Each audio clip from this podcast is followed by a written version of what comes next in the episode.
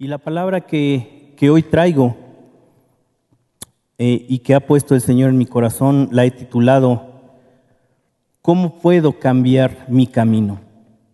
Y quiero que vayamos, ¿traen su Biblia? Quiero que vayamos a nuestra Biblia y, abramos nuestra Biblia en, en Proverbios, en el libro de Proverbios capítulo 16, versículo 9, y que dice así, el corazón del hombre piensa su camino, mas Jehová endereza sus pasos. Pero empecemos, hermanos, por preguntarnos, ¿qué es un camino?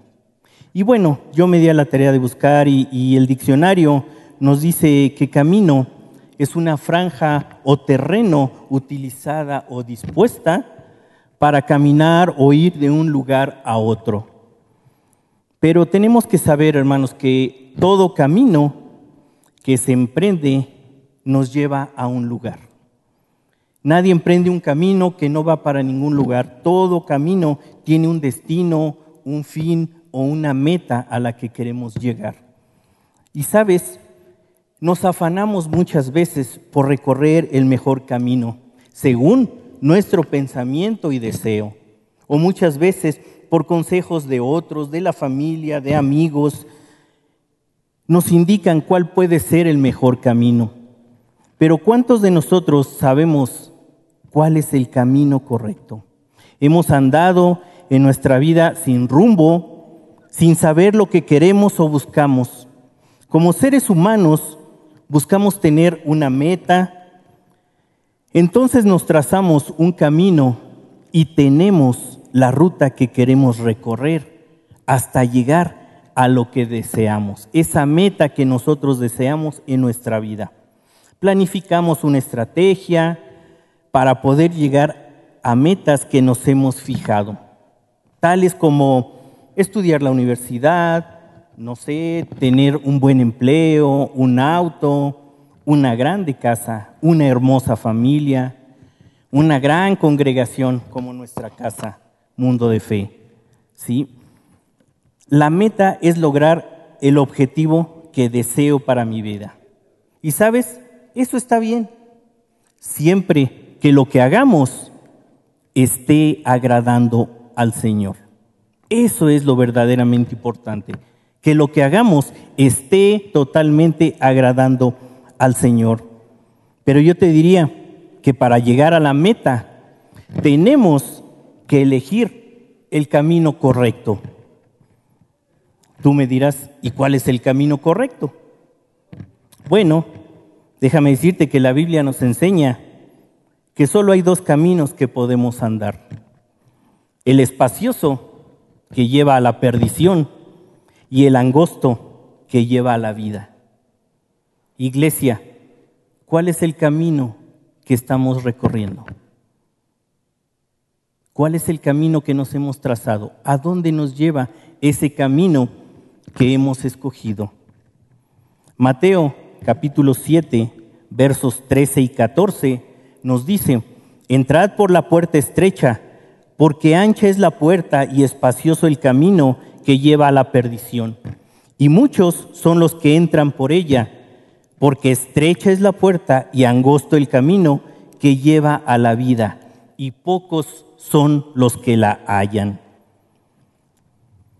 Muchas veces Dios nos muestra el camino a seguir, pero no queremos caminar por ahí, porque tal vez Dios no está en la ruta que hemos trazado, como nuestro camino, como nuestro plan de vida, o simplemente queremos hacer nuestra voluntad y tomar nuestras decisiones por nosotros mismos. No queremos hacer lo que Él nos está indicando. ¿Sabes lo que pasa cuando decidimos tomar el camino que nos hemos trazado y no seguimos la ruta que Dios está poniendo frente de nosotros, el camino que nos indica Él? No es seguro que lleguemos a la meta. Además que podríamos perdernos al grado de no saber a dónde vamos.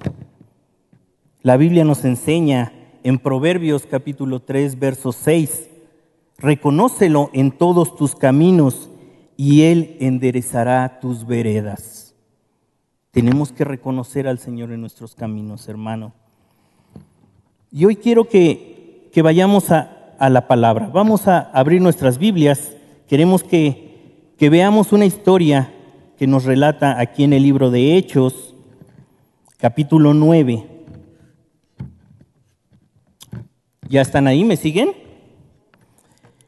Y dice así, Hechos capítulo 9, dice, Saulo, respirando aún amenazas y muerte contra los discípulos del Señor, vino al sumo sacerdote y le pidió cartas para las sinagogas de Damasco, a fin de que si hallase algunos hombres o mujeres de este camino, los trajese presos a Jerusalén. Mas yendo por el camino, aconteció que al llegar cerca de Damasco, repentinamente le rodeó un resplandor de luz del cielo, y cayendo en tierra, oyó una voz que le decía, Saulo, Saulo, ¿por qué me persigues? Él dijo, ¿quién eres, Señor? Y le dijo, yo soy Jesús, a quien tú persigues. Dura cosa te es dar coces contra el aguijón. Él temblando y temeroso dijo, Señor, ¿qué quieres que yo haga? Y el Señor le dijo, levántate y entra en la ciudad, y se te dirá lo que debes hacer. Verso 8. Entonces Saulo se levantó de tierra y abriendo los ojos no veía a nadie, así que llevándolo por la mano le metieron en Damasco. Verso 10. Había entonces en Damasco un discípulo llamado Ananías, a quien el Señor dijo en visión, Ananías, y él respondió, heme aquí, Señor. Y el Señor le dijo, levántate y ve a la calle que se llama derecha, y busca en casa de Judas a uno llamado Saulo de Tarso, porque aquí él ora y ha visto en visión a un varón llamado Ananías, que entra y le pone las manos encima para que recobre la vista. El Señor le dijo, ve, verso 15, el Señor le dijo, ve, porque instrumento escogido me es este, para llevar mi nombre en presencia de los gentiles y de reyes y de los hijos de Israel. En verso 17, entonces Ananías y entró, fue entonces Ananías y entró en la casa y poniendo sobre él las manos dijo, hermano Saulo, el Señor Jesús que se te apareció en el camino por donde venías, me ha enviado para que recibas la vista y seas lleno del Espíritu Santo. Y al momento le cayeron de los ojos como escamas y recibió al instante la vista y levantándose fue bautizado. Y habiendo tomado alimento, recobró fuerzas y estuvo Saulo por algunos días con los discípulos que estaban en Damasco. Ah, qué historia. Bueno, hermanos, esta historia que acabamos de leer, pues vemos la historia de un hombre llamado Saulo de Tarso, todos lo conocen, ¿sí? Y vemos aquí cómo, cómo es un hombre que estaba convencido de que su camino era el correcto, que su tarea era la perfecta que había escogido, perseguir y dar muerte a los seguidores de Jesús. Ese era su camino, ese es el camino que él había escogido y esa era la tarea que él se había encomendado. Encontrar a todos los, los seguidores de Jesús, agarrarlos y darles muerte o encarcelarlos. Ese era el camino. Quizá fue el perseguidor más implacable. Así nos lo enseña la palabra en Hechos capítulo 8, versículo 3, y dice, y Saulo asolaba la iglesia y entrando casa por casa, arrastraba a hombres y a mujeres y los entregaba en la cárcel. Saulo creía que su motivación era la correcta, porque estaba defendiendo su religión judía. Por eso los perseguía y los mataba. Y viendo la propagación de la fe en Jesús, no se quedó con los brazos cruzados y se ofreció a ir más allá de las fronteras de Jerusalén y de Judea a perseguirlos, pidiendo cartas a los sacerdotes para las sinagogas de Damasco. Pero aquí hay algo importante, hermanos. Regresemos al versículo 2 de Hechos 9, lo que acabamos de leer. Y dice, y le pidió cartas para las sinagogas de Damasco, a fin de que si hallase algunos hombres o mujeres de este camino, los, los trajese presos a Jerusalén. ¿Sabes? Este versículo 2 de Hechos 9 vemos algo importante. Saulo llama camino al hecho de seguir a Jesús. Él no se imaginaba que al perseguir a los discípulos iba a traer grandes cambios y transformación a toda su vida. Saulo sin darse cuenta que al perseguir a la iglesia estaba persiguiendo a Jesús, al verdadero camino. En este viaje que hizo Saulo a Damasco, en ese camino a Damasco, donde él llevaba fija, fija en la mente su tarea y su camino, agarrar a todos los seguidores de Jesús para llevárselos presos a Jerusalén. ¿sí? Ese era su camino. Saulo tuvo un encuentro en ese camino a Damasco. Jesús se le presentó y desde ese momento Saulo ya no fue el mismo. Y nos preguntamos también, ¿cómo es que Saulo, un perseguidor de Jesús y sus discípulos, llegó a amarle y a servirle apasionadamente? ¿Cómo es que llegó a ser el gran apóstol Pablo, el propagador más grande del Evangelio? ¿Cómo es que este Pablo fue transformado totalmente? Cuando confiesa en Hechos, capítulo 26, versículo 11, y muchas veces castigándolos en todas las sinagogas, los, los forcé a blasfemar y enfurecido sobremanera contra ellos, los perseguí hasta en las ciudades extranjeras. Vemos a un, a un Saulo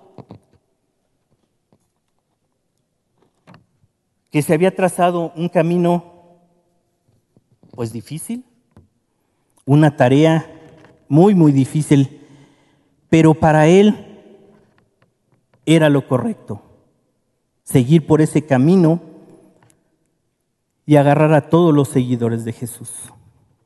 Sabes, hermano, Saulo experimentó un evento muy especial en su vida.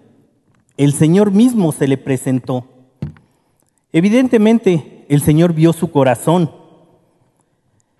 su celo y su voluntad por defender lo que él creía que era la verdad. Dios pudo haberlo frenado, destruirlo, pero no lo hizo porque Saulo iba a ser usado en el verdadero plan de Dios. Sin esperarlo, Saulo había encontrado el camino correcto y en el encuentro con Jesús trajo a su vida perdón amor, misericordia, propósito y un camino correcto conforme a la voluntad de Dios. Ahora, todas esas preguntas que nos hicimos antes, ¿cómo es que Saulo, un perseguidor de Jesús, pudo amarlo así? Porque él encontró el amor y la misericordia de Dios en este nuevo camino. Él tuvo perdón de todo lo que había hecho. Y continuando con la historia, hermanos. ¿Quién eres, Señor? Y le dijo, yo soy Jesús a quien tú persigues. Este diálogo tan breve entre Jesús y Saulo transformó completamente su vida. Ahora mismo, hermano, Jesús también te dice, yo soy Jesús a quien tú persigues. Permite que Él hoy tenga un encuentro contigo. Es ese Jesús que quiere cambiar tu vida. Seguramente has tenido dudas, preguntas, en tu cabeza te da vuelta. ¿Si estás conmigo, Señor? ¿Si existes? En algún momento uno se ha preguntado, ¿en verdad existes? ¿Estás conmigo? ¿Sí me ayudas? Pues hoy, hoy el Señor quiere, quiere mostrarte ese camino que tiene para ti. Ese camino correcto, ese camino de verdad que es Jesucristo. Esta noche Él quiere tener ese encuentro contigo y que tu camino sea transformado completamente.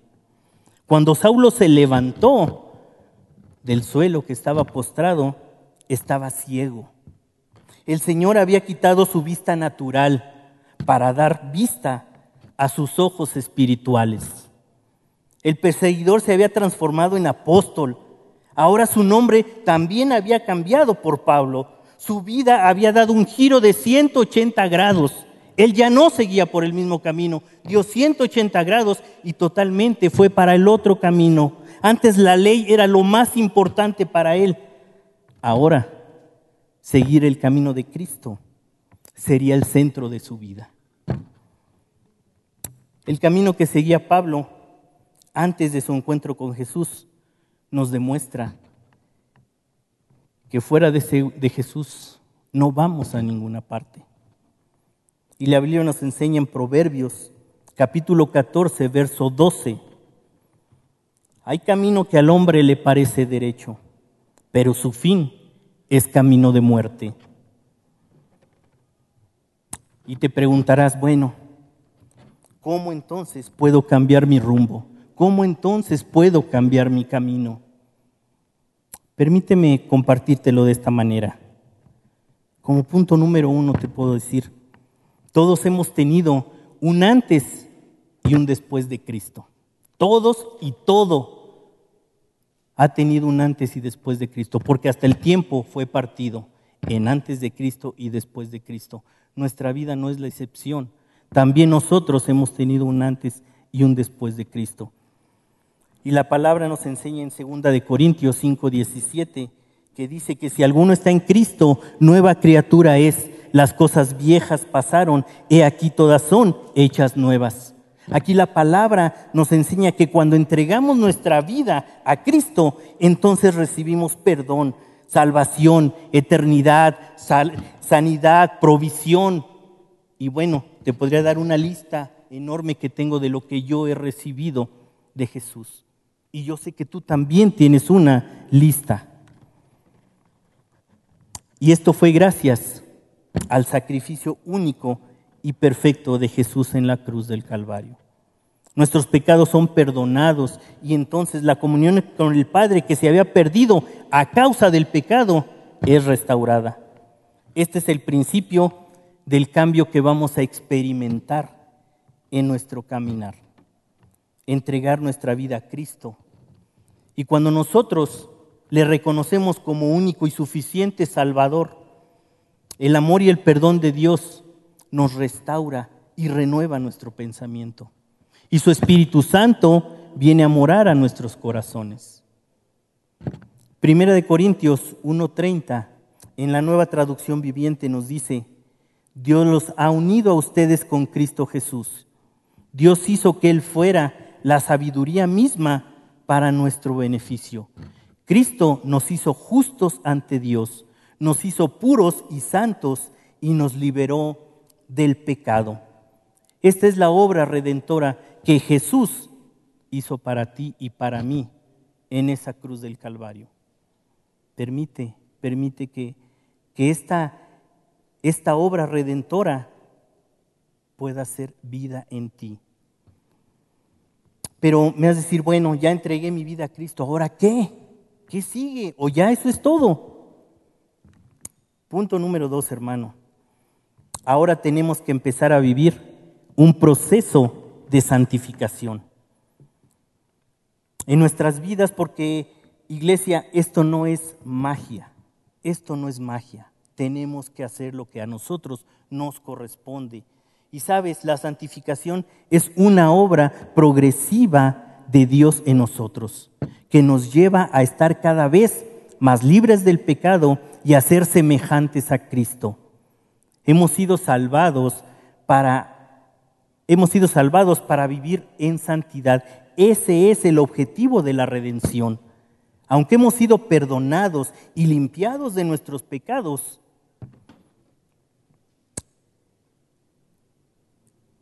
por la obra de Cristo en la cruz, eso no quiere decir que hayamos eliminado de nuestra vida todo pecado.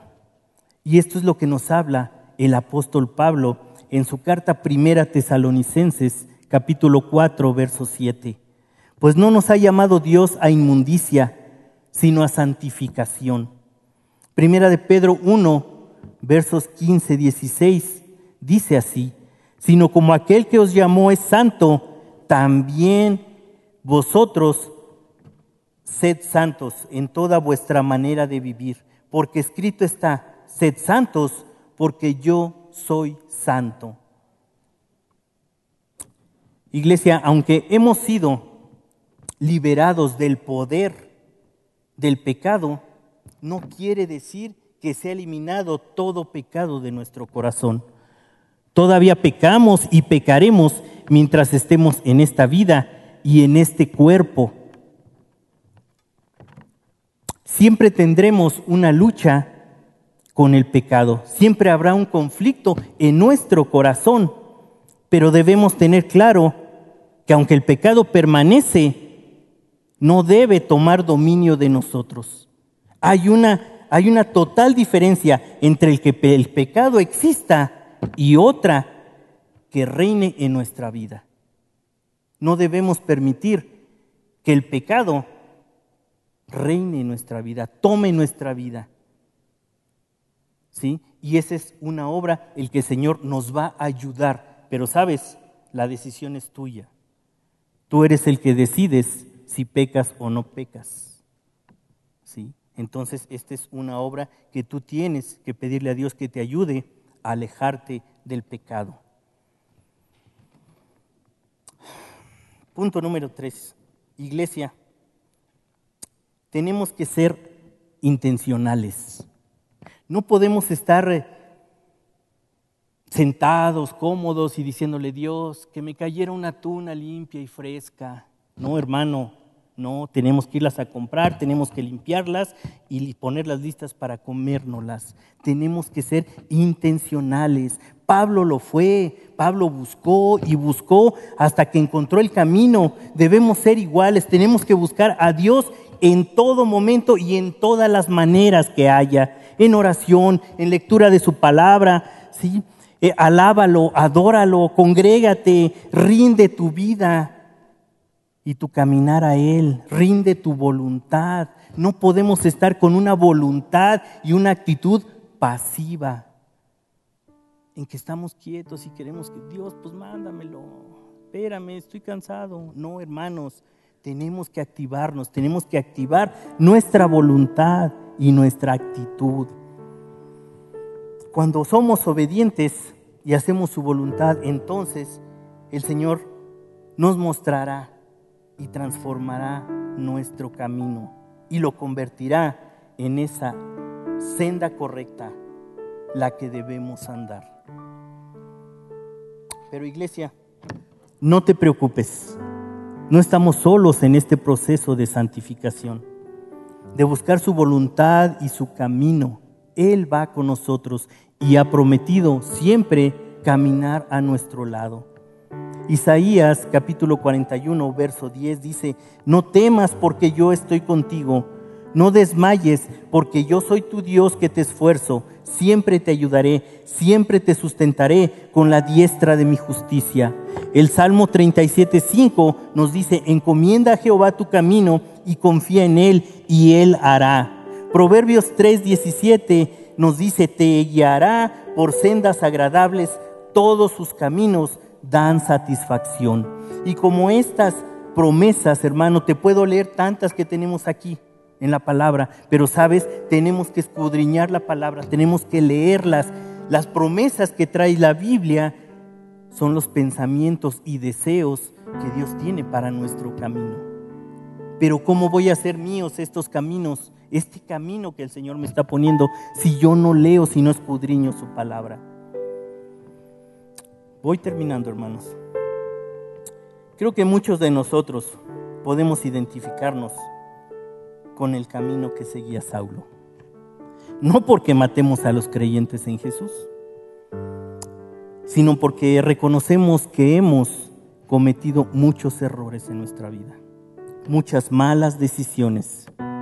Sin embargo, creíamos que nuestro camino era el correcto.